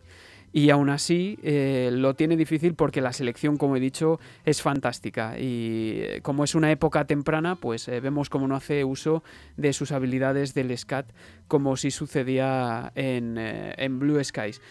Probablemente, eh, volviendo a nuestros comentarios, probablemente Gonza, esta sí que sea la radio que marcó la diferencia, la de Fallout 4. Sí, yo creo que era la que más destacaba y a mí es la que más me gustó, sí. Claro, o sea, eh, además, tú te fijabas Que que... te- tenía, tenía, tenía mucho. Tenías mucho de lo que escuchar, vamos. Y además mucho- mucha variedad. Tú te fijabas que a lo mejor por la, por la noche... ah, Yo esto no lo había pensado hasta que busqué información sobre el para el programa. ¿Tú te, eh, te has fijado que por la noche eran más dados a sonar baladas y cosas así? Pues mira, no me he dado, no me he dado cuenta de eso. Claro, que a- Además, igual que pasa en... Si os habéis fijado Sergio Mancer en Skyrim o en Oblivion, por la noche normalmente la banda sonora cambia mucho. En plan, o no hay y son todos ruidos atmosféricos, o es eh, normalmente algo muy tenue. Entonces, Sí, sí, claro. Tenemos que tener en cuenta que la tecnología ahora, eh, más capacidad, bueno, en Xbox 360 no, porque se quedaron con el DVD, pero en PlayStation 3 ya tenían un Blu-ray de mucha capacidad, entonces permitía meter más temas, de, de, evidentemente para alargar la, la- la radio y poder descubrir en este caso pues más artistas y una amplia selección. En este caso ya nos estamos yendo pues por ejemplo de los años 30 a un poco eh, los, años, los años 60. Y todo con el objeto de que, de que el jugador no quitase la radio, incluso en las misiones de sigilo. Eh, ¿Conocíais a Ella Fitzgerald alguno?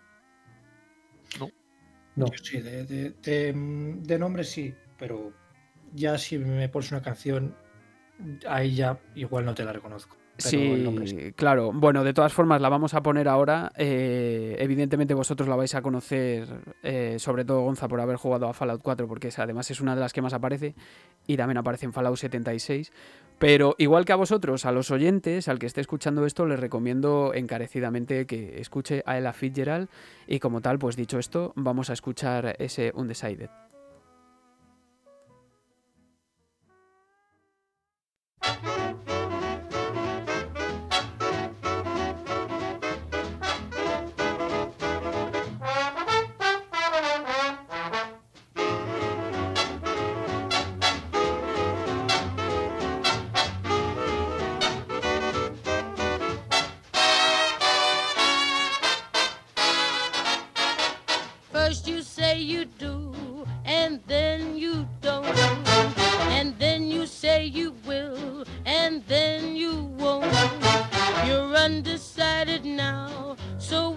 Are you gonna do? Now you wanna play, and then it's no.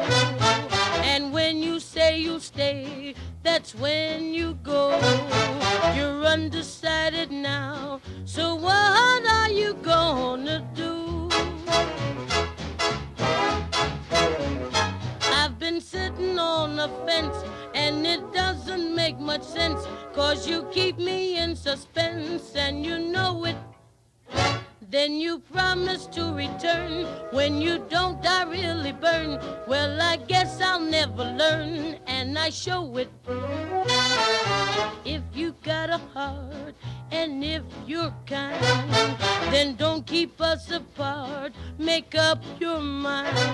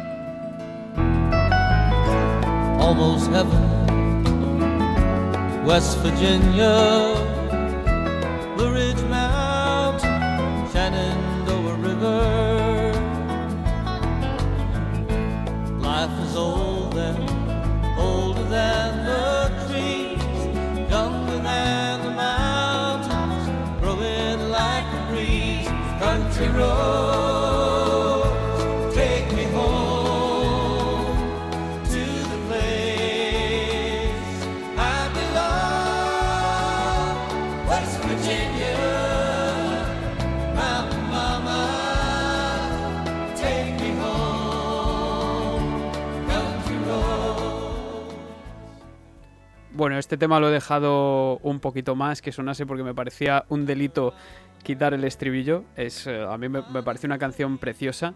Eh, estamos hablando de Take Me Home Country Roads de, John Denver del año 1971. Y se cuenta que la estación de radio Radio Apalaquia de, Virginia Oeste, de Fallout eh, 76, poseía varios cubículos de grabación de temas y que este que está sonando fue uno de los mayores éxitos que se grabaron aquí en, al- algún momento antes de la Gran Guerra. De hecho, se cuenta que después del día de la reclamación y de que los habitantes del refugio 76 saliesen de su protección, esta estación estuvo varios años emitiendo en loop el tema Anything Goes de Cole Porter sin que allí hubi- hubiese ningún DJ, hasta que llegó Julie, que en el juego es la que realiza los comentarios. Se trata pues de la estación de radio más eh, completa de toda la saga, con la práctica totalidad de todos los temas que suenan en Fallout 4, más algunos añadidos, hasta completar un total de 50 eh, y otros 5 que se añadieron a través de actualización, incluyendo temas de Bing Crosby y Cap Calloway, casi nada.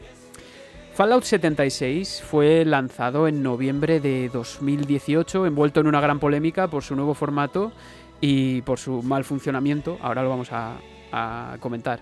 Curiosamente, se trata argumentalmente de una precuela de todos los demás Fallout al desarrollarse en el año 2102. Ha recibido, no obstante, desde entonces varias actualizaciones importantes, siete en concreto, la última ha sido la Hermandad del Acero, muy reciente. Eh, y nada, dicho esto, voy a abrir los comentarios, de verdad, sé que habéis probado la beta, porque hemos estado hablando de ello ahora mismo off the record, y que... Y que bueno, tenéis mucho que comentar sobre esto, de verdad, no os cortéis nada. Eh, ¿Cuáles fueron vuestras experiencias en la beta? Yo casi vomito cuando lo juego. Bueno, Vale. O sea. Habían pasado tres años del Fallout 4, ¿no? Eh, sí, años. tres años, tres años justo, sí. Pues, Teníamos ganas de jugar al Fallout, a ver cómo era visualmente y pues eso, la novedad de ser online. Y qué decepción, macho. Eh, tanto visual, eh, de rendimiento, iba horrible de rendimiento, el input lag, que decía Sergio. Eh, y nada, eh, salí del juego y la desinstalé. No he querido saber nada más de él. O sea, es que Aparte vos- que el PvP era una mierda Vale, sí. y no había, NP no había NPCs de aquella, creo. Vale, explícale a la gente, Mancer, que a lo mejor hay alguien que no lo sabe, que es un NPC. Pues es un personaje no jugable de- que está en el mapa y en el que puedes, inter- bueno, puedes interactuar o no con, con él. Puede ser pues amigable o enemigo. Eh, a mayores, bueno, me habéis dicho que yo, por ejemplo, en mi caso personal, no he probado Fallout 76 hasta que ya estaba muy actualizado. Ya era la actualización Westlanders que ha salido, es la última que ha salido aparte de esta última. Y ya estaba muy arreglado. Pero vosotros jugasteis juntos online a la beta. Sí, Así Sí, es. sí, sí, correcto. Claro, a la. Y- claro, es que el mayor cambio de este Damos Fallout. media hora, creo, en la beta nomás, ¿no? Yo sí. Un poco más, recuerdo. Que me dijiste. el- Digo, digo, sí. O sea, yo es que por ahí no paso. O sea, una cosa es que, bueno, los gráficos no sean lo esperado, pero eh, que te vaya el juego a 30 fotogramas con problemas de stutter, que tengas un input lag tremendo, no, por ahí no paso. Claro, y además, no solo era eso, había, había muchos problemas de texturas, había problemas de servidores que se caían, Muchos eh, las, las sesiones iban fatal. Y además es un juego en el que a lo mejor la historia quedó en un segundo plano. Vamos a ver, se le dio un enfoque eh, tipo, claro, multijugador eh, online. Eh, yo creo que se puede asimilar un poco al que tiene Destiny, aunque eh, con ciertas diferencias. Pero bueno, digamos que eso. Puedes ir en solitario, puedes cooperar con otros jugadores, pero sí que, mm, digamos que en Fallout.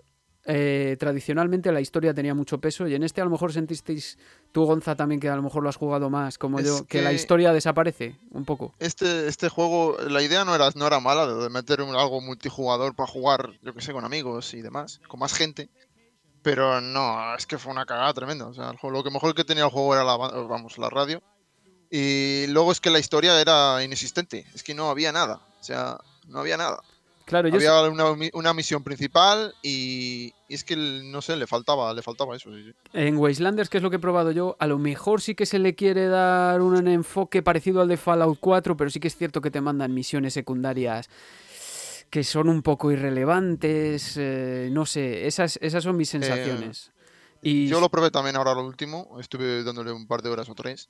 Y no hay una historia como tal principal. Simplemente te encuentras a alguien ahí, te dice que necesitas recuperar algo. o- o sobre todo, va por holocintas. Casi todo lo que es la historia va por Ah, holocintas. es verdad, es verdad, claro. yo Hay, hay cuatro. NPCs que metieron de último, que sí que es- tienen algo de historia, esos cuatro NPCs, pero no, no, no, no, no se unen entre sí, ¿sabes?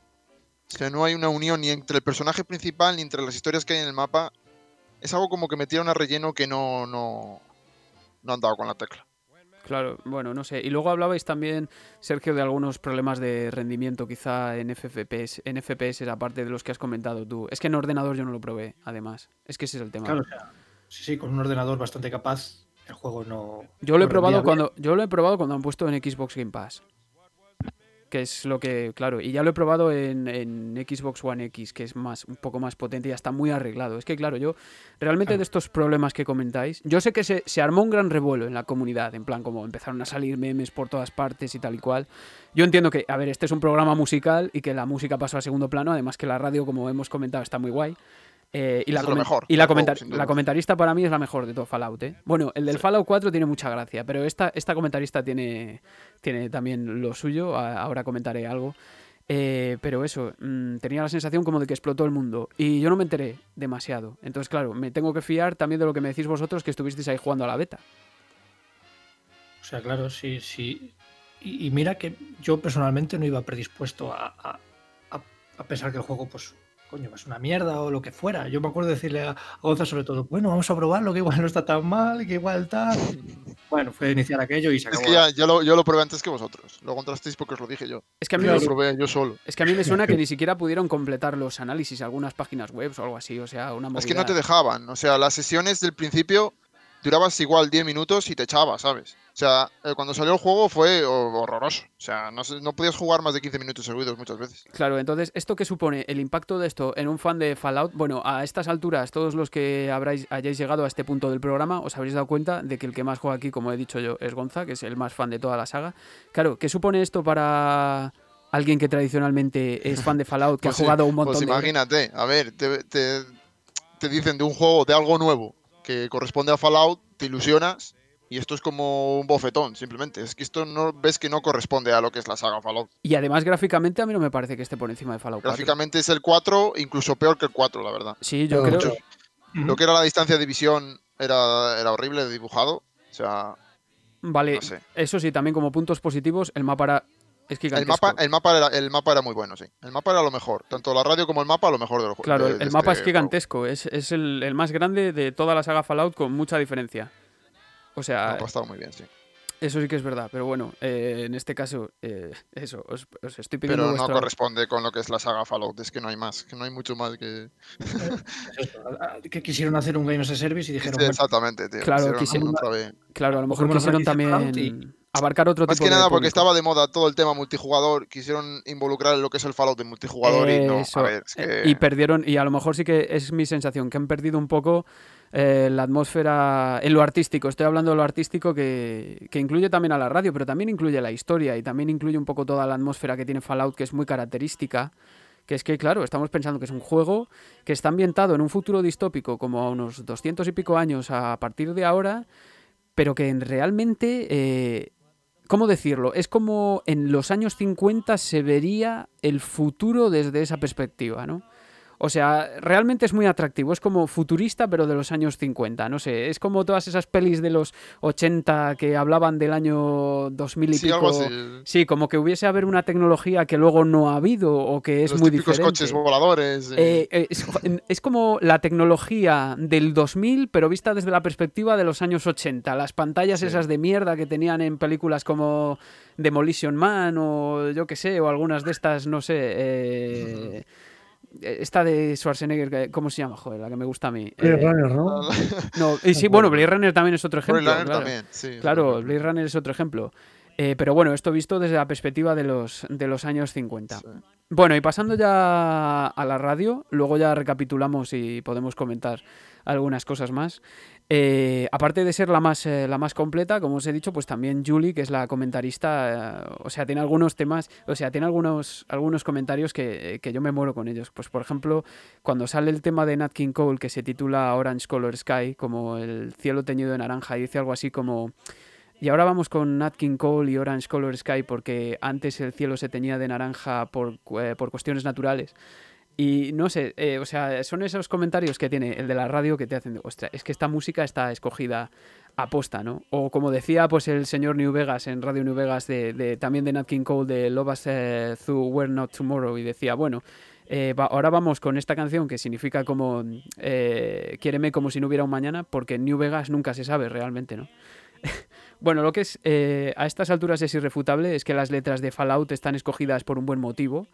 Eh, y lo mismo sucede, o sea, tanto los temas como las letras. Y si os fijáis, pues todas las que han aparecido aquí han sido de grandes figuras, pero canciones desconocidas, más o menos. O sea, habría que excluir Country Roads, ¿no? Que es la más conocida. La siguiente canción y última de la serie que va a sonar por completo en esta estación de Pixel Sonoro aquí en West Zamora va a ser uno de los temas eh, que más chanza tiene para mi gusto si analizamos la letra y el tono alegre que incluye el mensaje de toda la canción. Eh, y para mí, desde luego, es uno de los que más me gusta, precisamente por esto. Estoy hablando de Dear Hearts and Gentle People, de Bob Crosby y sus Bobcats, un tema que ya aparecía también en Fallout 4 y que es casi uno de esos seña identidad de la franquicia. Un tema del año 1950 que de hecho apareció en el tráiler de Fallout 3 del, del E3, pero no sería incorporado a la radio hasta Fallout 4. Bob Crosby, que fue el hermano menos famoso de, puesto que se trataba del hermano menor de, de Bing Crosby, a quien ya mencioné antes, y, que era pues eh, un buen cantante, que tenía casi más personalidad eh, que voz, eh, y que un poco más tarde que su hermano, su relevancia apareció después de la Gran Depresión, periodo que empleó para mejorar su técnica vocal, y ya en el año 1935, y tras haber pasado por The Dorsey Brothers, ingresó en The Casa Lomans, propuesto por el agente Corco Kiffy. Allí además coincidió con grandes intérpretes como el trompetista Jan Clauson, eh, Matty Matlock al clarinete y Ray Bauduc a la batería. La peculiaridad de esta banda es que seguían manteniendo un sonido típico Dixieland, de una banda de jazz de los años 20, por así decirlo, o incluso anteriores. Es decir, que no se habían eh, no se habían sumado al sonido propio de la era del swing, que era típico de los años 30. Seguían manteniendo pues esa interpretación por capas, ¿no? En la que tenemos al clarinete por encima haciendo adornos, a la trompeta en el registro medio y al trombón en el registro más inferior, también todo muy adornado. De esto fue responsable el arreglista Bob Hubbard y también eh, el propio Matlock. De hecho, lo que tenemos aquí es un cantante pop, lo que luego se denominaría crooner. Eh, para que os hagáis una idea, crooner, el ejemplo arquetípico es Frank Sinatra, que es un cantante blanco, generalmente, excepcionando a Nat King Cole, blanco de pop, de baladas. Vale, pues era este sonido con instrumentación típica de banda de Dixieland, eh, similar al sonido, como he dicho, de las primeras bandas de Nueva Orleans. Eh, un grupo, eh, era un grupo que a veces se veía ampliado a un octeto, de hecho, un octeto Dixieland, que es el que recibe el nombre de The Bobcats. Y este es precisamente el sonido que, les hizo famosos hasta mitad de los años 40, en que Bob Crosby pues, sirvió en los Marines, también como había pasado en el, eh, en el caso del, del artista que comentamos en Fallout New Vegas. Y durante estos años, hasta 1942, en que se separa la banda, quedan la- las colaboraciones de los cantantes Doris Day y Kay Starr, y también algunas películas. Y después de la guerra ya dedicaría su vida a regrabar canciones famosas de los Bobcats o a organizar conciertos especiales tocando estas canciones. Pero sobre todo se dedicó a los programas de radio de Bob Crosby Show y Club 15 que se emitieron en la NBC y la CBS entre 1943 y 1953. Y de hecho fue en este último gran programa de radio donde solía colaborar con las Andrews Sisters, que también aparecen en la banda sonora de Fallout, y además con los Bobcats tenemos también eh, The Way Back Home eh, de 1937, que aparece en Fallout 3 y que ha sido el primer tema que ha sonado antes de que os presentase yo. Pero bueno, sobre este tema, eh, Dear Huts and Gentle People, de la que hay varias versiones, pero esta es una remasterización del tema original que fue finalmente publicado en el 49, eh, compuesto por Sammy Fain y que, según Wikipedia, a ver, no suelo decir datos de Wikipedia porque en general es poco fiable, pero en este caso sí que estaba referenciado y me parece simplemente anecdótico, es una anécdota, eh, o sea, no lo aseguro, pero mola decirlo, pues esta letra se inspiró en la misma frase que se encontró junto al cuerpo sin vida de Stephen Foster, que fue un compositor estadounidense. eh, ¿Os acordáis del tema este de Oh Susana? no? Este. Pues sí, pues eh, debe ser que esta frase, el título, se había descubierto al lado del cuerpo suyo cuando lo descubrieron muerto, ¿no? Fue descubierto en un hotel de Nueva York en 1864. Bueno, eh, la letra de este tema es, para mi gusto, la cumbre de todas las coñas de las letras que hay en Fallout, de todas las canciones que se ponen. O sea, tiene un grado de ironía súper elevadísimo. Fijaos lo que dice, la traducción es, o sea, amo a esas queridas gentes eh, amables y de buen corazón que viven en mi pueblo porque nunca te decepcionan. Se dedican todo el fin de semana a leer un buen libro. Eh, sé cómo es la casa de mis sueños. Un día la construiré allí con una valla de madera y rosas trepando. Me siento tan bien recibido cada vez que voy que mi corazón se ríe como un payaso. Amo a esas gentes amables y de buen corazón que viven en paz en mi pueblo. O sea, esto es lo que vas escuchando en la radio mientras vas jugando. Eh, vuelvo a decirlo, llevamos comentando un buen rato, pero para el que no haya jugado a Fallout, ¿qué creéis que tiene que ver esta letra con la realidad del juego? Eh, claro, eh, eh, al final está escribiendo un poco. eh, eh, Todo lo contrario, puedes- claro. Está, Claro, escri- sí. está describiendo todo lo contrario. O sea, fijaos que está hablando de. Si te paras a analizar la letra, está hablando de gentes amables, de buen corazón, eh, que se pasan el fin de semana leyendo un libro, que quiero construir mi casa allí, que soy muy bien recibido cada vez que voy, que me río, que son amables, que viven en paz. O sea, vale, Si, te das cuenta, lo que se busca siempre, buscan, sobre todo en todas las historias de Fallout, es arreglar todo lo que ha pasado, ¿sabes? Y que vuelva a ser todo como antes. Es que algo de relación también hay. Eh, Sí, es que por- de hecho, de hecho, el, eh, de hecho el responsable del audio de Fallout lo comenta. Es como en plan, vale, podemos poner esto, pero como en plan también nostalgia. Pero es que claro, Claro. si te paras a pensar en el juego, realmente cuando tú sales al yermo, todo te mata. Los vecinos te matan, los animales te matan, beber agua te mata, eh, comer carne te mata, o sea, todo te mata. Y sí, sí, o sea, y estás, estás escuchando realmente, a lo mejor para nosotros no es tan impactante, porque no te fijas en la letra o lo que sea, pero yo creo que para el público, por ejemplo, anglosajón, que lo entienda todo perfectamente, yo me reiría, tío, o sea, literalmente. como que no corresponde. sí. Claro, me reiría un montón. No es que ya no corresponde, es que directamente te está hablando de todo lo contrario. Y yo creo que esto es maravilloso porque precisamente estamos haciendo programas yo como pixel sonoro para que los jugadores a lo mejor se interesen por este tipo de cosas y que digan, oh, pues voy a, voy a escuchar a Bob Crosby, ¿no? O voy a escuchar a Ella Fitzgerald o algo así.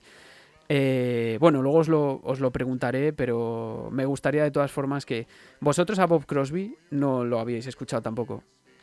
No. O sea, os sonaba Bing Crosby. Yo entiendo que Bing Crosby os suena.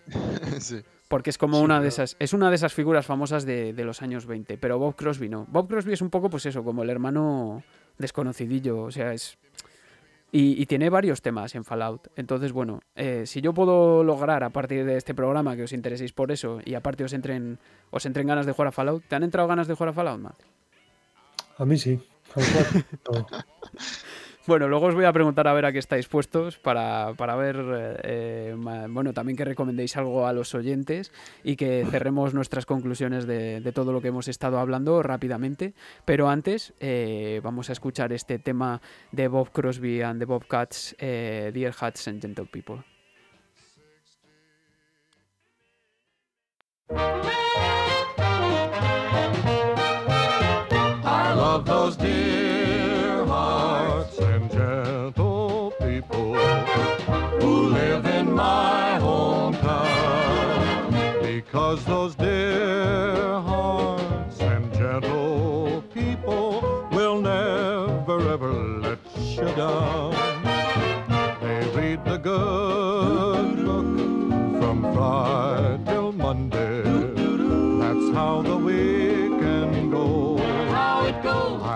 Got a dream house. I'll build there one day with picket fence and rambling rose. I feel so welcome each time that I return. That my happy heart keeps laughing like a clown. I love those dear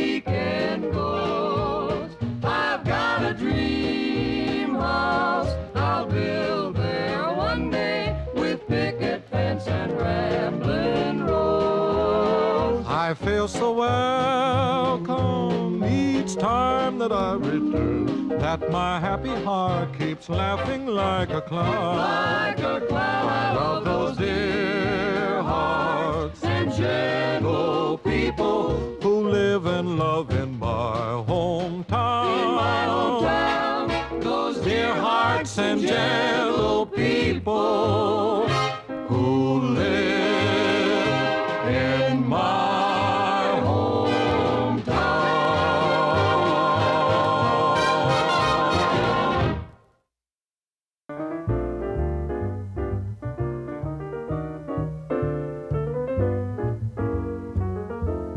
was walking along, minding my business, when out of an orange colored sky, flash, bang, alakazam, wonderful you came by. I was humming a tune, drinking in sunshine, when out of that orange colored view, flash, bang, alakazam, I gotta look at you. Bueno, y con esto nos vamos encaminando ya al final de esta nueva entrega de Pixel Sonoro en la que han sonado, han pasado por aquí tantos artistas eh, relevantes del siglo pasado de la radio de Fallout. Y ahora lo que estamos escuchando es un tema que particularmente también es de los que más me gusta y del que he hablado antes, Orange Color Sky de Nat King Cole. Que Nat King Cole fue uno de los pianistas de jazz más destacados durante la era del swing, que había crecido con la influencia de artistas como Armstrong, Herb Hines, Teddy Wilson, Art Tatum y Count Basie, y había llegado a tocar con Lionel Hampton eh, como acompañante, por ejemplo. Y no obstante, si por algo fue conocido es por ser cantante de baladas, pop o crooner, como se le conocía. El problema de Nat King Cole, a diferencia de otros artistas de pop, o- es que era negro y esto le costó no pocos disgustos, digamos. Además pensemos que Estados Unidos aún en los años 50 seguía segregada en muchos lugares, incluyendo locales como en los que él actuaba.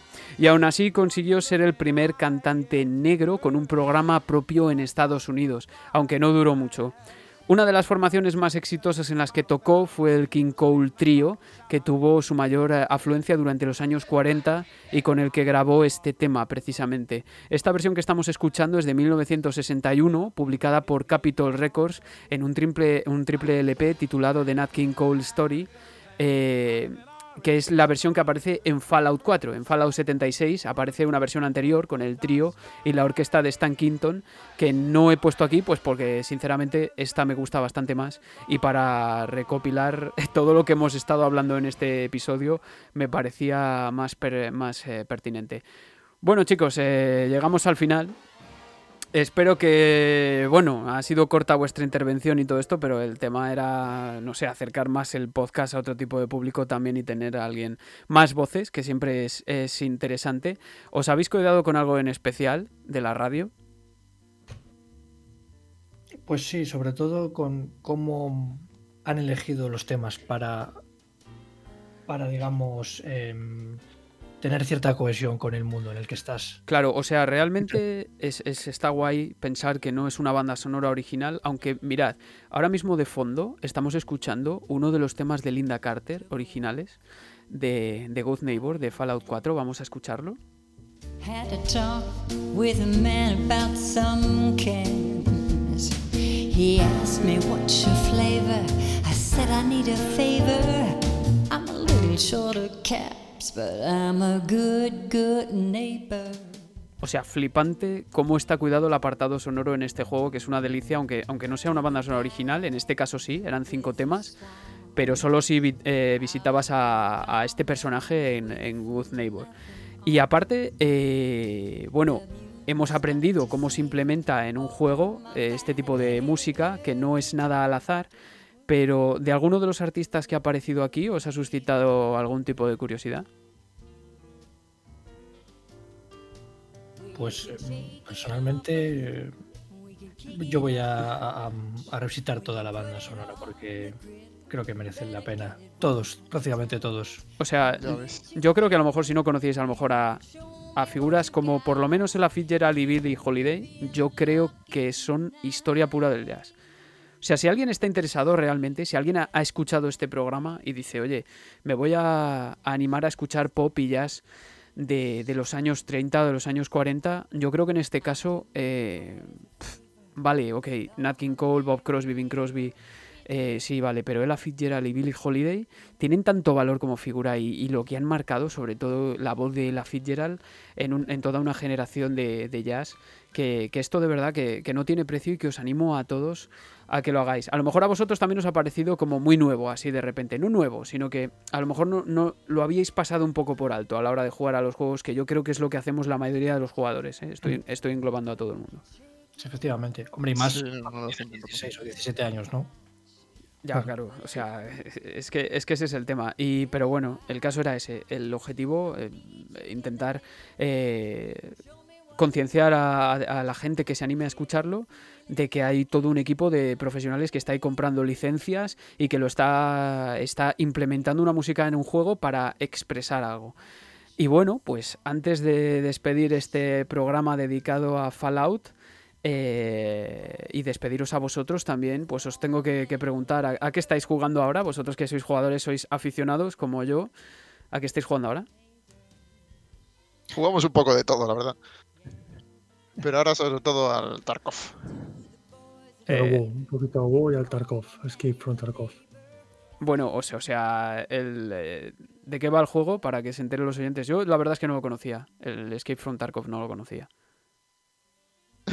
es difícil, complicadillo. Bueno, Es un- sí. Bueno, que lo diga Sergio, sí. Dale, Bueno, es un shooter en primera persona, eh, el cual, pues, eh, digamos que, que te enfrentas a otros jugadores, también a bots, y el objetivo es sobrevivir, digamos, esa partida y salir con el, el mayor loot o botín posible de ella, ¿no? Ah, bueno. Básicamente es- O sea, Pues- que tiene, claro, que tiene otro enfoque también, otro diferente a lo que viene siendo un juego normal de supervivencia. Sí, efectivamente. Sí, Sí, sí, no tiene nada que ver. es algo bastante innovador, yo creo, ¿no? Sí. Es algo único, digamos. Sí, no hay nada parecido.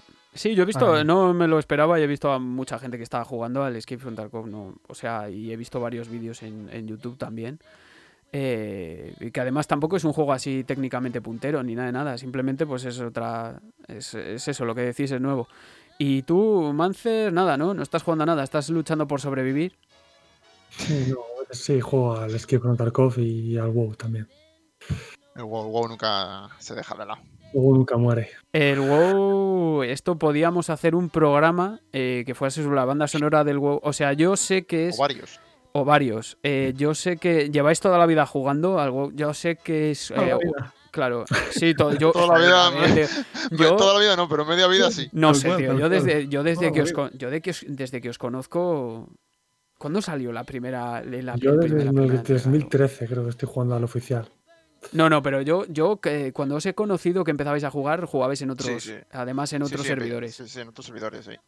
Sí, en servidores privados. Desde O sea, cuando- 2006, 2007 podría ser, ¿no? Ostras, tío, Sí, es que eso- 2007 diría yo más o menos. Claro, es que entonces eso también es un desafío para mí, para buscar información, porque habrá cambiado de compositores, casi seguro.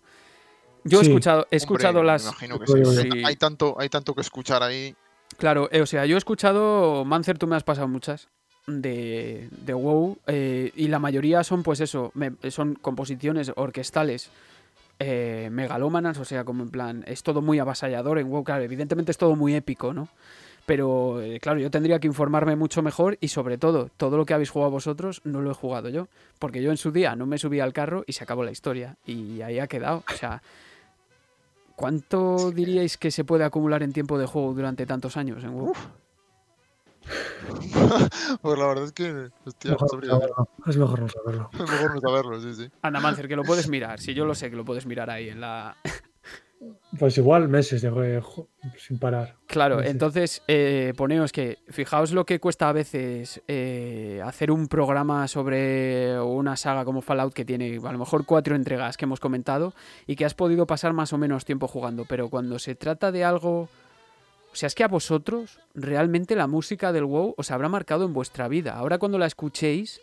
Os recordará pues momentos Sí, que hayáis sí. tenido Sí, jugando, totalmente, sí, sí, sí. eh, eh, eh, etapas de vuestra vida, buenas, malas, en las que estabais viviendo, a lo mejor estabais estudiando, estabais, no sé, ¿sabes? ¿No? Estabais viviendo en otro sitio, Sí, lo que sí, sea, sí, teníais sí. otras Totalmente. compañías.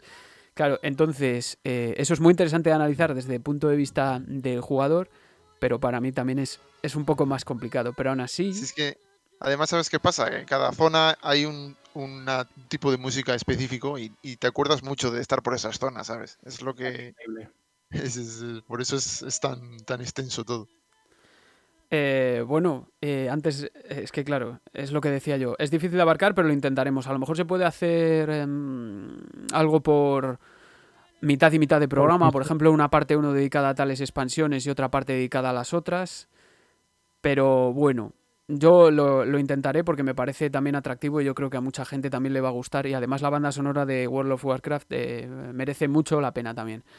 Bueno, antes de despediros, mi, mi propia recomendación. Ahora estoy jugando a The Medium, que creo que es muy interesante también para Pixel Sonoro. Es un juego novedoso. eh, rinde un poquito mal, la verdad, en algunas ocasiones, pero también es que está renderizando dos pantallas a la vez y eso es un poco. es un poco putada. Pero los escenarios lucen bien y sobre todo, al hilo del programa, tiene una banda sonora de Akira Yamaoka, que a lo mejor suena de Resident Evil, eh, Silent Hill o The Evil Within, creo recordar, que es fantástica. O sea, es otra banda sonora tipo diferente. No creo que sea tan disfrutable como esto que estamos escuchando ahora, ni mucho menos. Pero claro, es algo de eso que hay que analizar también. Creo que estaría bien hacer algún programa también de, música de este tipo, de terror, ambiental y todo eso. Y en este sentido, pues eh, Yamaoka es, uno de, los, mejores. Y en cualquier caso, también os recomiendo a los jugadores de PC y Xbox, que lo tenéis en, Xbox Game Pass, y es, es, es cortito y sobre todo desde el punto de vista eh, audiovisual, auditivo, sobre todo. Pues nada, chicos, espero que lo hayáis pasado bien, ¿vale? O sea, ha sido un ratito que le hemos echado hablando de la saga Fallout y que os animéis a jugar. Yo no sé, eh, Mancer, anímate, tío, re- de- redescubre la saga o algo que casi no, no le has dado. El por 4, favor. el 4. Todos, todos. New Vegas Todos, como- todos, todos, todos. es que juega- ah, el New Vegas con el. eh, o sea, hay un parche para New Vegas que le mejora Hay las un mod, hay un mod, texturas. sí. que hay un mod, eso es. Y también tengo entendido, al final salió este que se llama New California. Eh, sí, sí, sí, sí, sí. Sí, Ya está lanzado. De, de hecho, creo que se lanzó el. Este verano pasado, puede ser, ¿me suena? sí, hace muy poco. ¿Y sí. alguien lo probó? Yo no lo he probado. O sea, yo no. No, yo no lo he probado no, yo, yo sé- seguro que está interesante. Fue, fue creado por la comunidad, además, o sea que pero lucía muy bien gráficamente también. tiene muy buena pinta, sí. Sí, sí.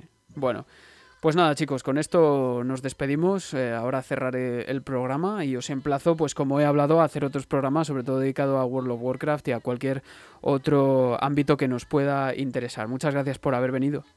Nada, encantado. Bien. Nada, placer. Y Mancer, ponte bien, tío. Tómate Radex para quitarte la Sí, sí. radioactividad encima y así vuelves eh, Sí, cuanto más fuerte mejor. Y, y jugar esta gran saga, por favor. Sí, sí, y, y no bebas no bebas agua sin calentar o sin destilar, Mancer, tampoco, ¿vale?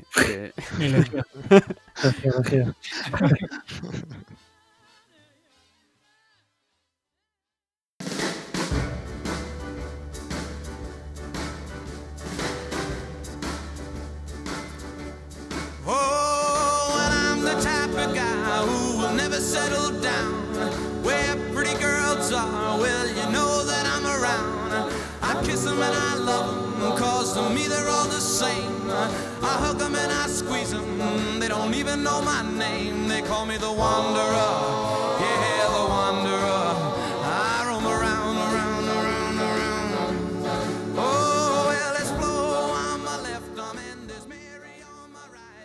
Bueno, y con este pequeño blues de Dion del tema de Wanderer, nos vamos a despedir de esta quinta entrega ya que se dice pronto de Pixel Sonoro en el que hemos eh, tenido a nuestros invitados comentando un poco por encima todo lo que puede dar de sí la implementación de música que no es original de una banda sonora y todo el poderío que puede tener eh, de cara a eh, enganchar a los jugadores de una comunidad.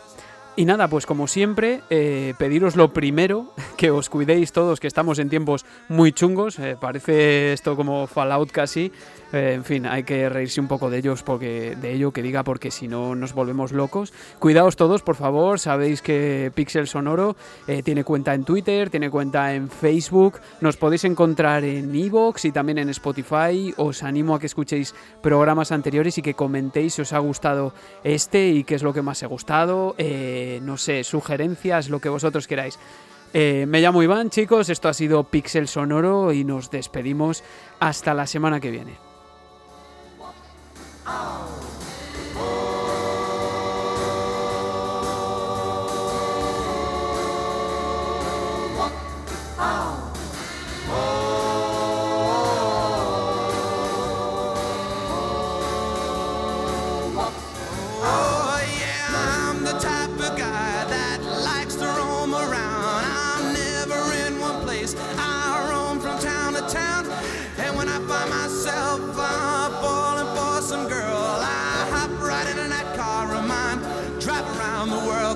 I'm a wanderer.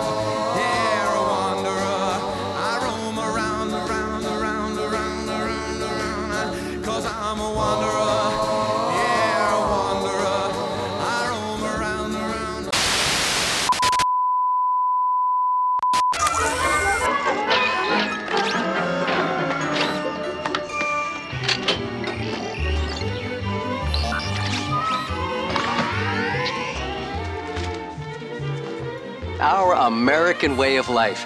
Isn't it grand? Peace, freedom, and bacon and eggs. Seems perfect. But what if it's not? Friends, your future may not be as secure as you think. Where will you be when the atomic bombs fall? You can secure your family's future by reserving a spot in a state of the art underground vault from Vaultec. That's right, Bob. Act now, and your family can wait out the horrors of nuclear devastation. And Doris, the vault will have all the amenities of your modern day home, and it's attractive. And Sally, in the vault, you might meet that special someone, just as you would on the surface. And in a few short years, you and your fellow vault dwellers will repopulate our great country. And Billy, you'll have lots of swell kids to play with. Reserve your family spot in a state of the art underground vault today. Sign up now and prepare for the future.